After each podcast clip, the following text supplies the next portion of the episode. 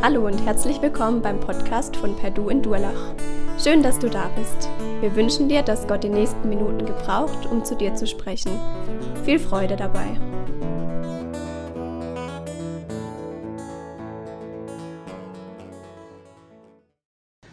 Wir sind gerade mitten in der Predigtreihe Bibelfest. Wir können ja sagen, wir machen Bibelfest miteinander. Wir feiern die Bibel. Jonathan hat letzte Woche angefangen im ersten Teil über diese Frage zu sprechen, ist die Bibel eigentlich deine Autorität?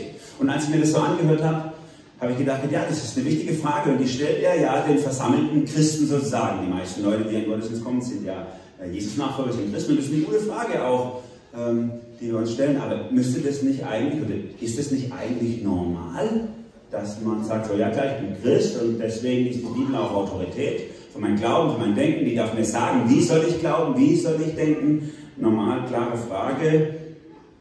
Und dann habe ich mich zurückerinnert in meine Kindheit und habe ich gedacht, nein, es ist tatsächlich keine Frage, die so selbstverständlich ist. Ich bin aufgewachsen in der Kirche, die das gar nicht gefeiert hat, für die die Bibel wirklich keine Autorität war. Die war zwar eine Kirche, wir haben zwar getroffen zum Gottesdienst, es gab viele der Veranstaltungen, die wir auch kennen, aber ich saß manchmal im Gottesdienst als Teenie und habe Sätze gehört wie, was Johannes der Evangelist Johannes hier Jesus sagen lässt, ist folgendes. Ah, das hat er gar nicht gesagt, sondern das lässt er denn nur sagen. Ich habe manchmal, äh, wenn die Ältesten miteinander diskutiert haben, die Leiter der Gemeinde diskutiert haben, mein Vater hat auch dazu gehört, dann habe ich gehört, wie mein Vater sagt so, ja, aber der Paulus sagt doch, schreibt doch, wir sollen miteinander in der Gemeinde so und so, und dann steht ein anderer Ältester auf und sagt so, ja, das sagt ja nur der Paulus, ich sage was ganz anderes. So auf der Ebene war eine Diskussion. Ich erinnere mich als frischer Jungscharleiter, wie ich auf Schulungen war in der Kirche und dann haben wir sowas wie Bibelzeit morgens gehabt.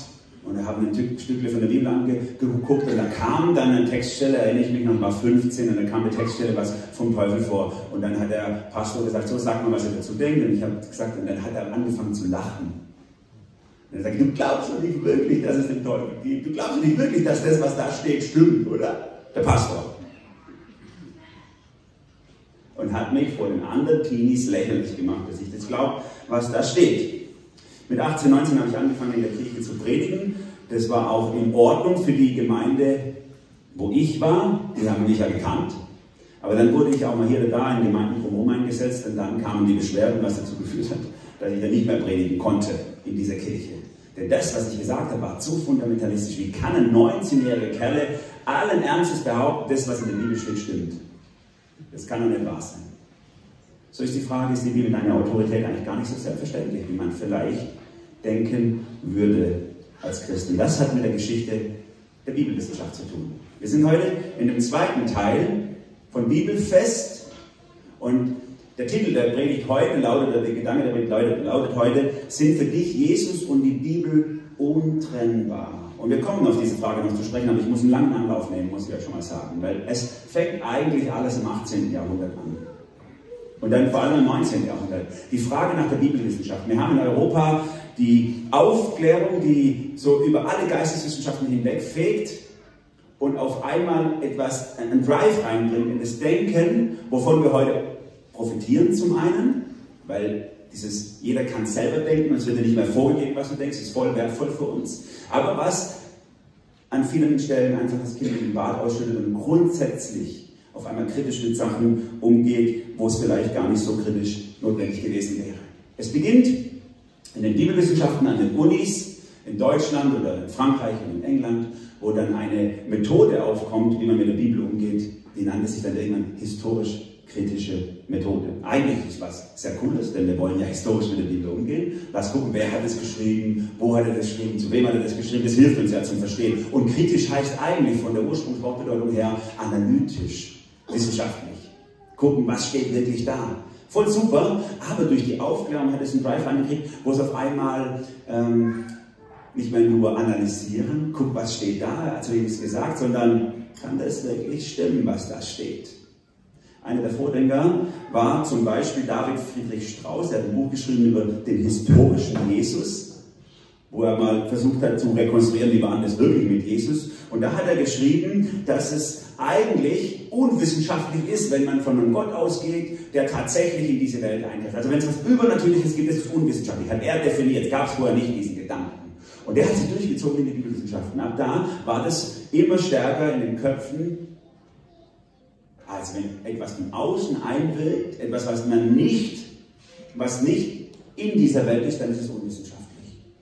Ein zweiter wichtiger Mann war Gotthold Ephraim Lessing. Ihr kennt ihn vielleicht Schiller, Lessing, so werden manchmal in einem Zug gesagt. Er war einer derer, die gesagt haben, es Offenbarung, also dass jemand etwas sagt, was man nicht weiß, kann niemals was Neues sagen, was ich mit dem Verstand nicht verstehen könnte. Der Verstand ist immer der Richter über das, was gesagt wird. Wenn ich es mit Verstand erkennen kann, dann kann mir auch jemand sagen, ich habe eine Offenbarung von Gott. Aber wenn ich es mit Verstand nicht erkennen könnte, dann ist auf jeden Fall schon mal an und für sich falsch. Und die Folge war, dass man gesagt hat, übernatürliche Dinge können eigentlich nicht passieren und wir müssen die Bibel bereinigen von diesen Dingen, die da eigentlich nicht eingehören und die da vielleicht nicht richtig sind. Ich will euch nicht langweilen mit der Geschichte dieser, ähm, dieser aufklärerischen Theologie, aber sie hat dazu geführt, dass sich bei uns in der, in der europäischen Mitte, Deutschland, Frankreich, England, wie gesagt, das durchgesetzt hat, diese Art mit der Bibel umzugehen muss ein Blick, eine Brille aufgezogen werden, die Bibel anzugucken, ohne dieses Übernatürliche, ohne diese Wunder, ohne diese Sachen, die ich mit dem Verstand nicht verstehen kann. Nur dann ist es wissenschaftlich. Alles steht mit, diesem, mit dieser Vorentscheidung, gibt es eigentlich so einen Gott, der eingreift oder nicht? Die Leute damals waren alles Christen, gar keine Frage, aber sie hatten ein Gottesbild, was eher so war wie, wie so eine Murmelbahn.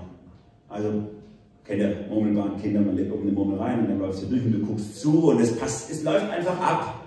Und das war der Gedanke damals, man nennt das jetzt deistische Gottesbild, dass Gott so ist, er setzt die Welt in Gang, vielleicht durch äh, evolutionäre äh, Momente und dann, und, und, dann kommt er nur noch zu, dann sitzt er da auf seinem Stuhl oben und schaut, wie alles passiert, aber er greift nicht mehr ein. Und deswegen können auch alle Geschichten und Gedanken in der Bibel, wo das steht, dass Gott eingreift, das sind dann äh, Interpretationen von den Menschen oder Hinzudichtungen, äh, die später gekommen sind. Alles muss sich dem Verstand beugen. Das war die Vorentscheidung. Alles muss sich meiner Verstand beugen. Alles muss rational durch diese Brille geguckt werden. Der dritte Witz der Geschichte ist, dass aus dieser, aus dieser Vorentscheidung, die damals getroffen wurde, dann nachher ein Glaube übrig geblieben ist, der gar nichts mehr mit dem Verstand zu tun hat. Weil ja die vielen Dinge dann rausfliegen aus der Bibel, ich sie rational nicht erklären kann, brauche ich einen anderen Zugang zu Gott. Und was hat sich da angeboten in der Romantik? Natürlich das Gefühl. Und das kennen wir. Glaube ist das, was ich fühle. Wenn ich mich Gott verbunden fühle, das ist Glaube, das macht Glaube aus. Und das kennen wir bei uns ja auch. Wie gucken wir Gott an? Wir gucken die Bibel an. Wenn die Bibel kommt und sagt, hey, ich möchte deine Autorität sein, das, was in mir steht, ist Wahrheit und nicht nur eine Idee, nicht nur ein Vorschlag, sondern Wahrheit. Stellen wir uns dem, auch wenn es für uns herausfordernd ist, oder sagen wir, nee, das glaube ich nicht, dass Wahrheit ist, sondern das, was ich fühle, ist wahr. Jesus steht mal auf in Johannes 14 und sagt, ich bin der Weg, die Wahrheit und das Leben. Nicht, ich, ich kenne die Wahrheit, ich habe eine Ahnung von der Wahrheit, sondern er sagt, ich bin die Wahrheit. Und das ist so ein krasser Exklusivanspruch, der uns ganz schön in Frage stellt. Ich war mal bei einer, bei einer Tagung mit Oberkirchenräten und Bischof hätte auch da sein sollen, hier von der Badischen Landeskirche. Und er war aber nicht da, hat sich entschuldigen lassen und wir haben diskutiert über den islamisch-christlichen Dialog. Und dann haben die ein Paper uns vorgelegt, da habe ich reingeguckt und dann stand da ausdrücklich, die Bibel erhebt keinen Exklusivanspruch auf die Wahrheit. Und dann habe ich diesen Satz zitiert, ich sage jetzt so, also wenn ich Johannes 14, Vers 6 lese, ich bin der Weg, die Wahrheit, das sich schon ziemlich exklusiv an. Und dann habe ich gesagt, ja, das hat Jesus nicht wirklich gesagt, das hat nachher die nachchristliche Tradition eingedichtet. Das steht nicht in der Bibel. Deswegen können die in einem Paper sagen, äh, die Bibel erhebt nirgends Anspruch auf Wahrheit, das steht da. Ich sage, doch, das steht da nicht, das gehört nicht dazu. Das ist etwas, was in der aufklärerischen wissenschaftlichen Arbeit entstanden ist, diese Art mit der Bibel umzugehen. Da sprach nun Jesus zu den Juden, die an ihn glaubten, Johannes 8, 31, wenn ihr bleiben werdet in meinem Wort, so seid ihr wahrhaftig meine Jünger, werdet die Wahrheit erkennen, die Wahrheit wird euch frei machen. Für die Bibel ist das Thema mit der Wahrheit extrem zentral. Glaube ich, dass das Wahrheit ist und nicht nur eine Idee, ein Gedanke, eine Inspiration, ein Anstoß. Ich glaube, dass die, diese Art mit der Bibel umzugehen viel, viel Glauben kaputt gemacht hat. Und ich habe es auch selber erlebt selber erlebt mit jungen Leuten, die hier aus unserer Jugendarbeit gegangen sind, die sich diesen Gedanken geöffnet haben und Glauben verloren haben unterwegs. Denn wo fange ich an? Und wo höre ich auf, wenn die Bibel zum Bibelbass gebogen wird? Was lasse ich drin, was reiße ich raus? Und dann komme ich zum zweiten Gedanken. Wie du rangehst an die Bibel entscheidet über alles. Wenn ich irgendwas untersuche, brauche ich das richtige Instrument. Ich bin operiert worden letztes Jahr im Rücken. Ich bin dankbar, dass der keinen Vorschlaghammer genommen hat und keinen Presslufthammer an meinem Rücken, ne? sondern dass er mit feinem Werkzeug gearbeitet hat. Relativ feines Werkzeug. Unser Sohn, der Luke, der hat gerade ein Lieblings, äh, äh Lieblingsspielzeug. Nämlich seinen Werkzeugkoffer habe ich ihm gekauft. Da ist ein Werkzeug drin, Bohrmaschine und alles, was halt so ein richtiger Kerl braucht. Also manche, das ist eigentlich der Erste bei uns, der das braucht. Aber äh, manchmal denkt man so, das brauche ich nicht. Also Bohrmaschine und Schraubenzieher und Wasserwaage. Und heute Nacht ist er mit dem Meterstab in der, äh, mit, im Arm eingeschlafen. Ne? hat er mich noch was im Zimmer zitiert, mit mir, so einer ist es. Na, endlich mal, ein richtiger Kerl. Entschuldigung, also. Ihr anderen Söhne seid auch richtige Kerle. Und das Lustige ist, seine 5, 6, 7, 8 Werkzeuge, die probiert er an jede Schraube, an jedem Stuhl, an jedem Tisch aus. Immer alle acht.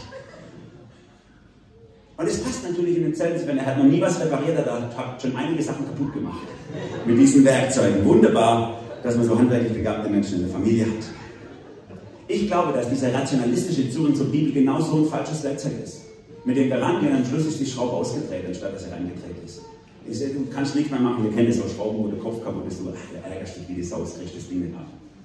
Das ist, wenn ich das falsche Werkzeug benutze. Und so gibt es in den letzten Jahrzehnten immer wieder Leute, die aus dem Universitätsbetrieb kommen, aus diesem bibelwissenschaftlichen Ding sagen, hey, wir haben eigentlich das falsche Werkzeug benutzt. Ich nenne mal nur den ehemaligen Landesbischof in Württemberg, Gerhard Meyer, der ein Buch geschrieben über das Ende der historisch-kritischen Methode, wo er sagt, das ist eigentlich das falsche Werkzeug. Wir machen da die Bibel kaputt, anstatt dass wir lernen, was wir lernen sollen. Oder, weil es ja ein Schwabe war, in einem badischen Vertreter, in Heidelberg, ein sehr bekannter Professor Klaus Berger, der unterrichtet hat. Dort er ist vor zwei Jahren gestorben. Er hat es ähnlich gesagt. Die meisten, wenn ihr jetzt Lehramt studiert, manche von euch studieren ja Lehramt, vielleicht Religionspädagogik studiert, dann sind eure Dozenten, Dozenten vermutlich, haben alle bei ihm studiert. Denn er hat viele Jahre diese Art an die Bibel herangetragen und gegen Ende seiner Dienstzeit hat er gesagt, das ist eigentlich alles Quatsch. Er hat ein Buch geschrieben, die Bibelfälscher heißt es, wo er sagt, es ist echt dumm, wir haben das falsche Werkzeug benutzt. Wir haben das falsche Werkzeug benutzt. Und ich muss umdenken, als alter Mann jetzt umdenken, weil diese Methode, die Bibel so nach so rationalistischen äh, Methodiken anzugehen, macht einfach Glauben kaputt, zerstört Vertrauen und ist dem auch nicht angemessen. Und die Kriterien, die sogenannten wissenschaftlichen Kriterien, die benutzt werden, so schreibt er es wörtlich, sind allesamt Quatsch. Und Geschmacksurteile von irgendwelchen Leuten, die sich das überlegt haben. So schreibt er das in seinem Buch. Und das haben übrigens die Gründer des AB-Verbandes, zu dem unsere Gemeinde gehört, auch gedacht.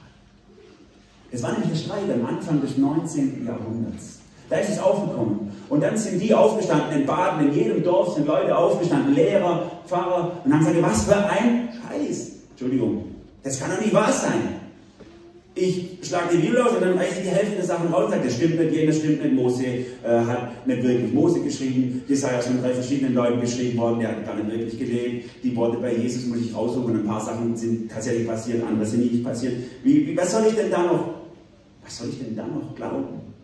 Wer kann mir dann noch Sicherheit geben? Wo finde ich dann noch Wahrheit? Das ist viel wichtiger. Und sie haben sich zurückerinnert an die Reformation und haben gesagt, jetzt doch, es war doch auch schon mal dieser Kampf um die Bibel. Das war also ein badischen Kirchenkampf, 19. Jahrhundert. Und sie haben sich zurückerinnert an diesen Kirchenkampf im 16. Jahrhundert und haben gesagt, da war doch was. Die ersten Reformatoren haben doch extra deswegen Bekenntnisse aufgeschrieben, wo sie das festlegen. Wie gehen wir eigentlich mit der Bibel um? Was ist eigentlich ein sachgemäßes Werkzeug in der Bibel? Und das war das Augsburger deswegen heißen wir AB-Verband. Das war der Rückgriff darauf. Also ich brauche das richtige Werkzeug und das richtige Werkzeug ist das, was die Bibel selber sagt, dass sie braucht.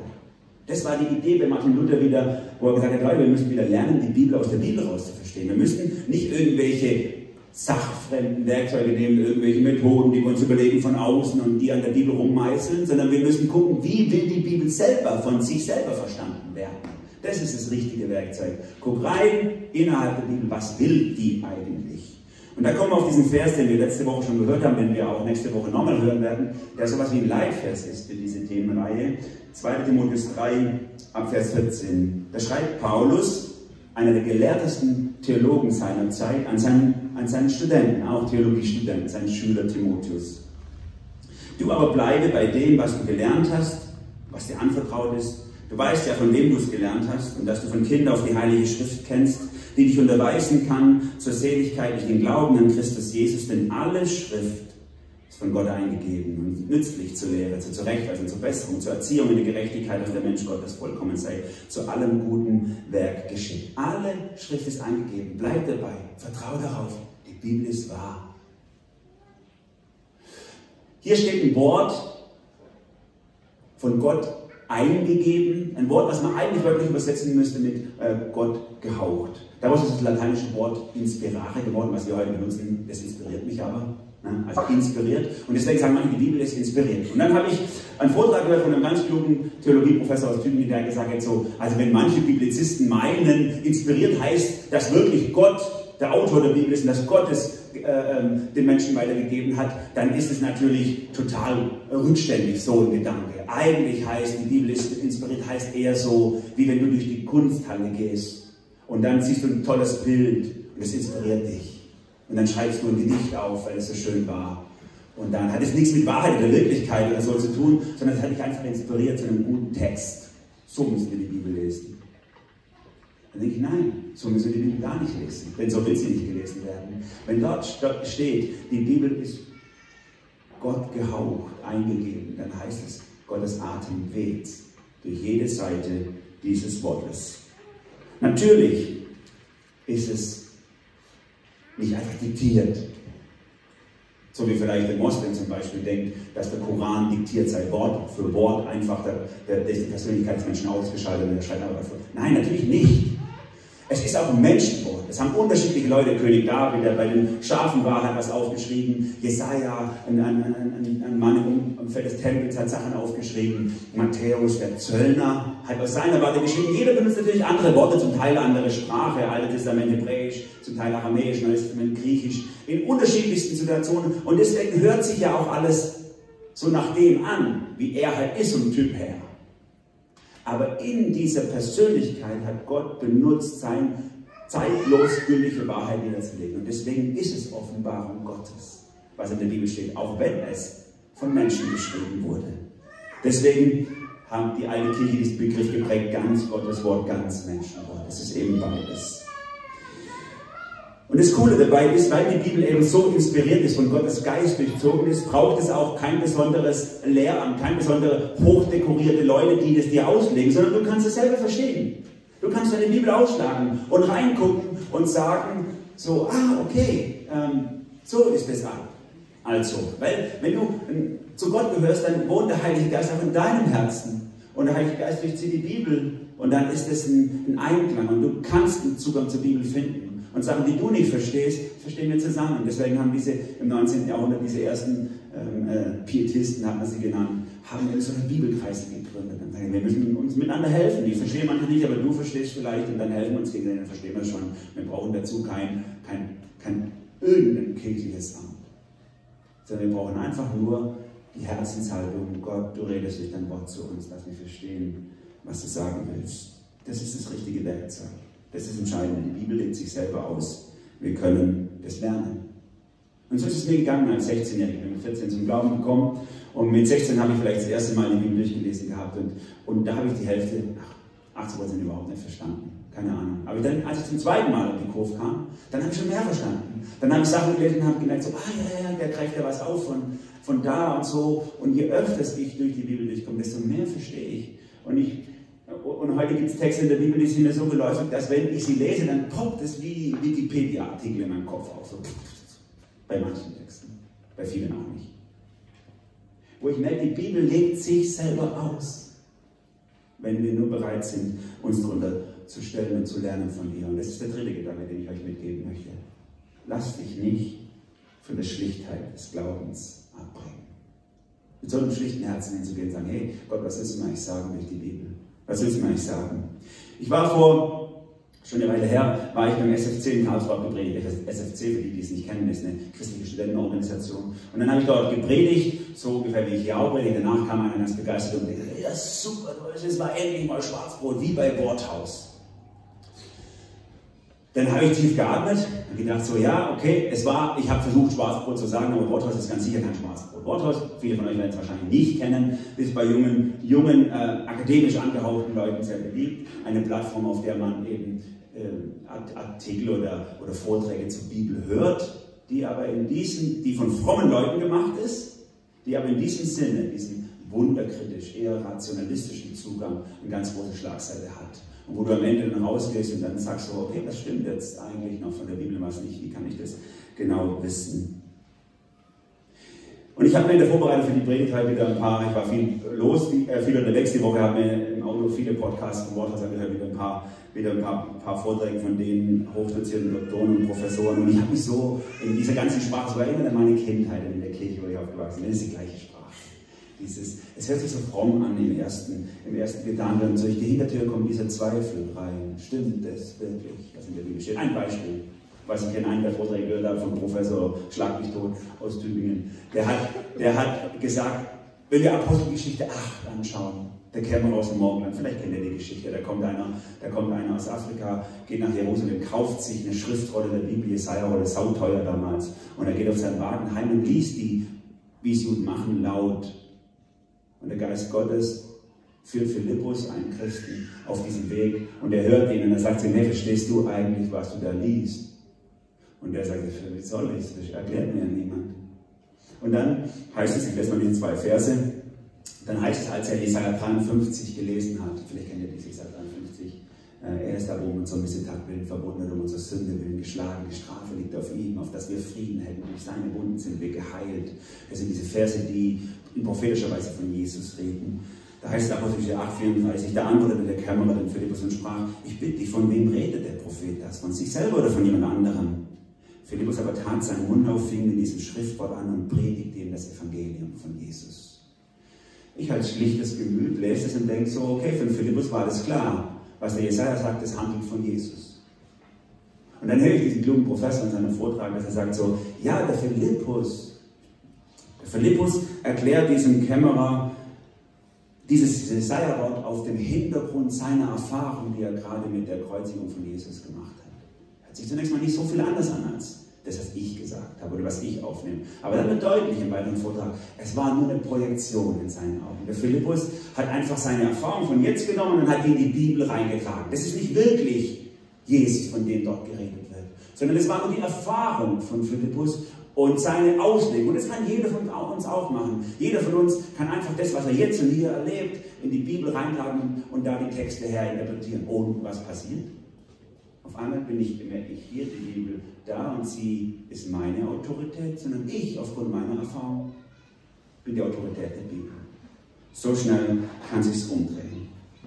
Und früher war das in den 60er Jahren noch und davor war das klar, diese Abgrenzung war klar. Da waren die frommen Pfarrer und da waren die sogenannten liberalen Pfarrer. Die einen glauben, was in der Bibel steht, die anderen glauben eben nicht, was in der Bibel steht. Und heute geht diese Linie durch das Lager der Frommen. Da gibt es Fromme, die haben eine Herzensbeziehung. Bei denen ist es vielleicht ganz ähnlich, fühlt sich ganz ähnlich an, wie die reden, wie bei dir oder bei mir, wenn sie von Jesus reden, die haben lieb, aber sie glauben nicht, was in der Bibel steht. Nicht alles zumindest, nur Teile davon. Und du bist dann manchmal durcheinander. Du hörst so Sachen und denkst so, es fühlt sich so gut an. Der redet so lieb von dieser, der hat die Bibel doch lieb, aber er glaubt gar nicht, was da, also zumindest nicht alles, was da steht. Was ist da los? Und das bringt viele durcheinander. Vielleicht kennt ihr noch NIM 2, diese Band, heißt jetzt Super 2, als sie den Rechtsstreit mit NIM 2 verloren hatten. Äh, die haben früher ein Lied gesungen, das hieß Bibabo. Kennt das noch jemand? Das hieß Bibelbastelbogen. Bibabo, nimm dir deine Bibel mit vorperforierten Seiten zum Heraustrennen unbequemer Passagen. Ja, reiß einfach raus. Einer der beiden ist Jakob Bäumler.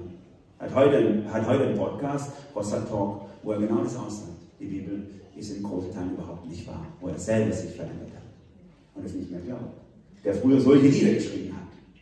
Und so gibt es viele große Leute, ich nenne nochmal einen, das geht nicht um Bashing, nur dass wir verstehen. Einer der früher Vorsitzenden des Gnadauer Verband war Alapetischen in Deutschland, Michael Diener, der jetzt in, äh, in der Pfalz wieder Pfarrer oder Dekan ist. Auch so einer. Er hat früher geglaubt, was in der Bibel steht. Und heute sagt er so, nee, große Teile müssen eigentlich wegfliegen.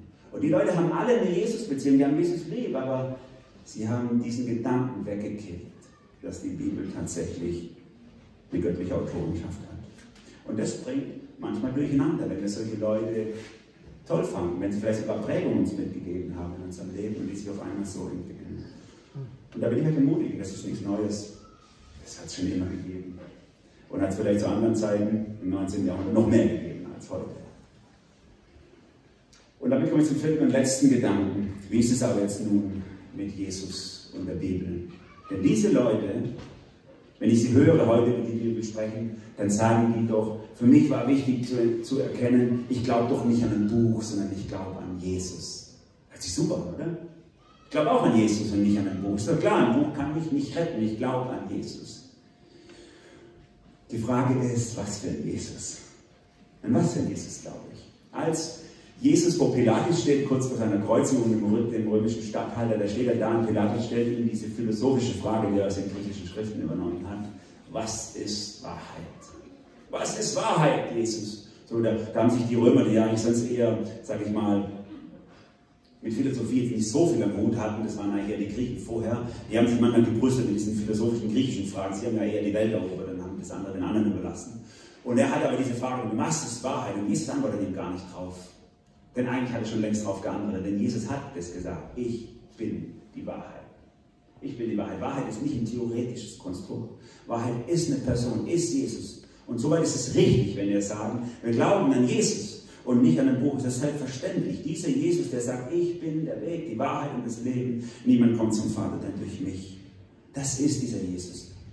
Und dann lesen wir, wer ist dieser Jesus eigentlich? Und dann lesen wir in der Bibel so viele Aussagen, die deutlich machen, dass dass Jesus sich nicht von der Bibel wegtrennen lässt. Da ist Johannes 1, da heißt es, eine ganze Passage in der Einleitung von Johannes, das Wort wurde Fleisch und wohnte unter uns. Wir sahen die Herrlichkeit, die Herrlichkeit des eingeborenen Sohnes vom Vater, voller Gnade und Wahrheit. Und, und, und das Wort kam in die Welt und wurde ab. Und da, und da wird dieser Begriff des Wortes so sehr mit Jesus verschmolzen und, so, und, und das wiederum verschmolzen mit Gott, dem Vater. Und das haben wir an vielen Stellen der Bibel, wo eigentlich deutlich wird, es lässt sich nicht auseinanderreißen, die Bibel und Jesus oder Jesus und der Vater im Himmel. Es ist alles eigentlich eine Einheit.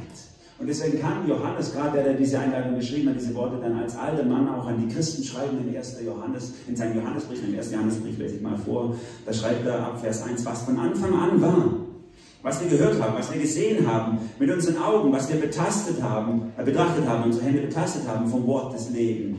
Das Leben ist erschienen, wir haben gesehen, bezeugen, verkündigen euch das Leben, das ewig ist, das sein Vater war, uns erschienen ist. Was wir gesehen, gehört haben, das verkündigen wir auch euch, damit auch ihr mit uns Gemeinschaft habt und unsere Gemeinschaft mit dem Vater und seinem Sohn Jesus Christus. Kompliziert? Vielleicht. Aber wenn ihr es lest, merkt ihr, für, Jesus, für, für Jesus ist ganz klar, Jesus ist Wahrheit. Und das, was in der Bibel über ihn steht, ist Wahrheit. Das ist ja eine der letzten Schriften im Neuen Testament, die geschrieben wurde. Weil er ja so alt geworden ist, der Johannes. Es ist alles Wahrheit.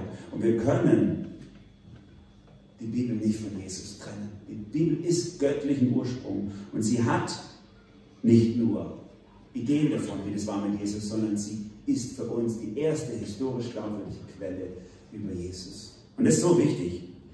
In diesen Vorträgen von äh, diesen äh, Worthausprofessoren, die ich diese Woche gehört habe, nochmal, da habe ich das auch wieder so gefunden, dieser Gedanke, da hat einer gesagt, wie wir an die Bibel glauben, ist eigentlich eher wie Moslems an Mohammed glauben, oder den islamisch-christlichen Dialog damit. Die Moslems, die, die glauben, dass die, dass die Wahrheit der Koran ist und Mohammed zeugt davon. Die glauben aber nicht, dass Mohammed unfehlbar ist, der weiß ja selber nicht, ob er in den Himmel kommt oder in die Hölle, das ist ja in der islamischen Tradition so. Der kann auch voll daneben liegen.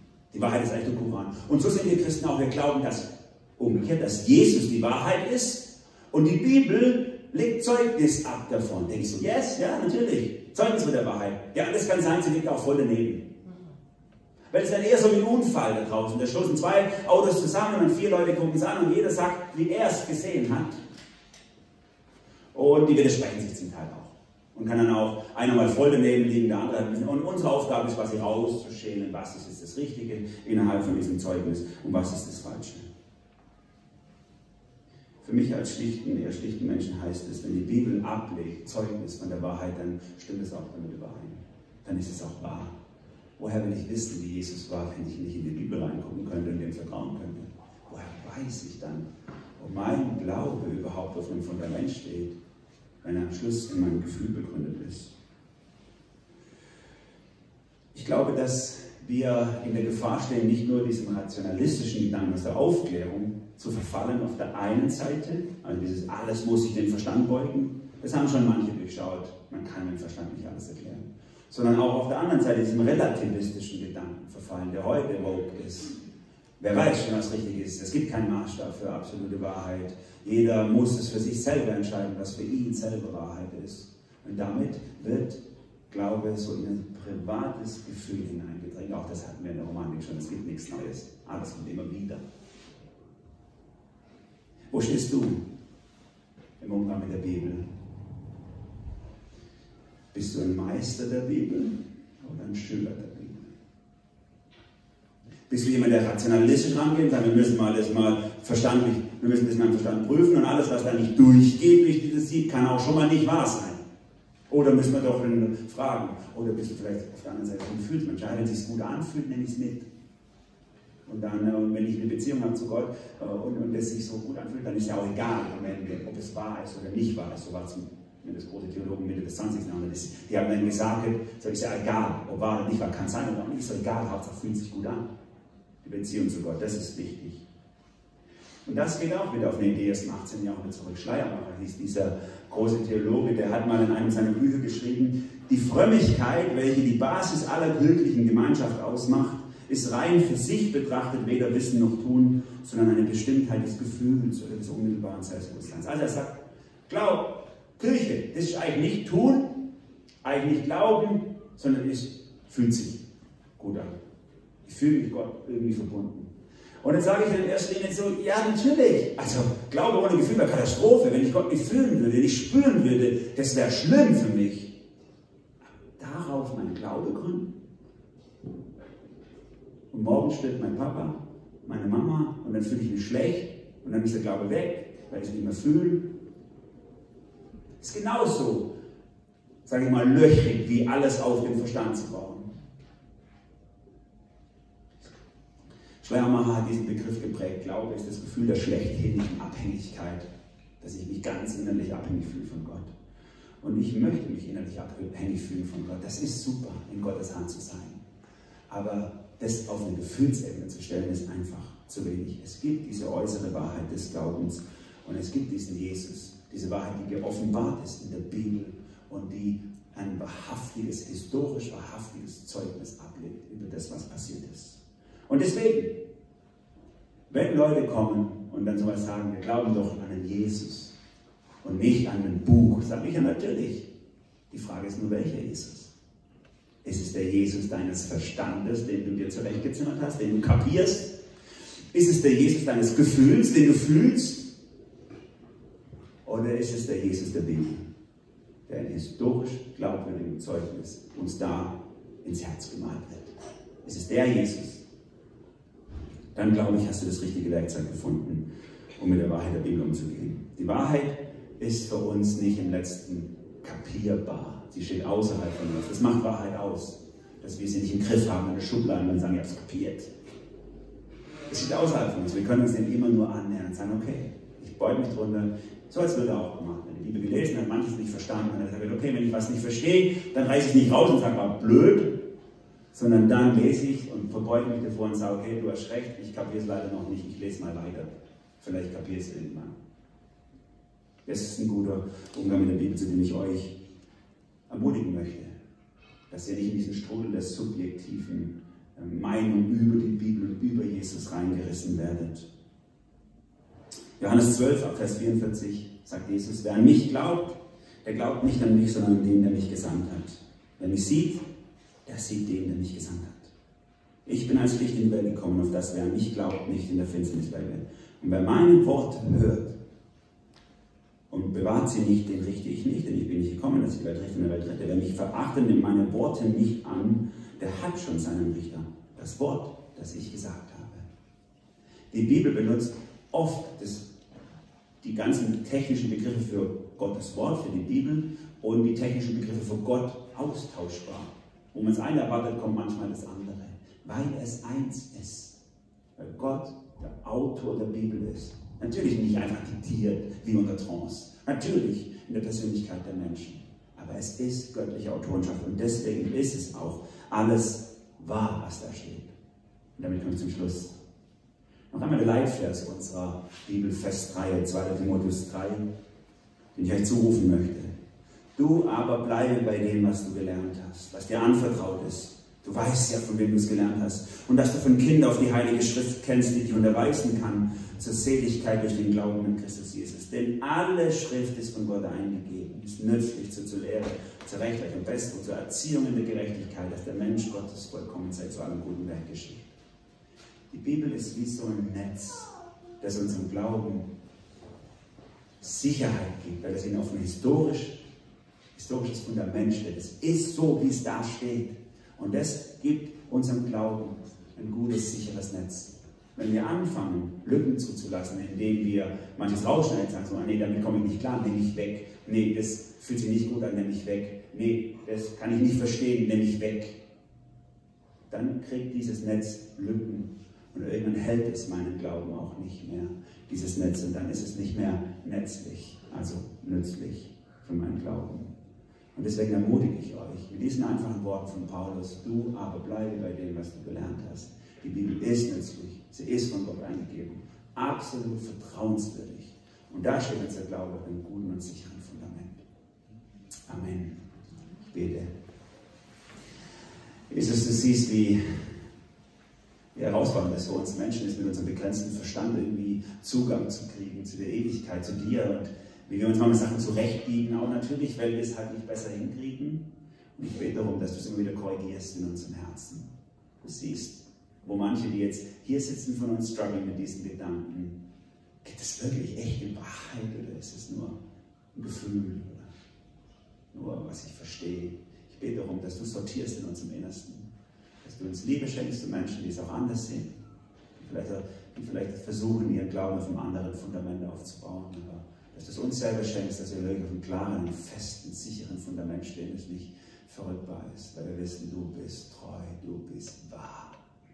Und darauf können wir uns verlassen. Was dort steht, das ist wirklich auch davon zeugt. Amen.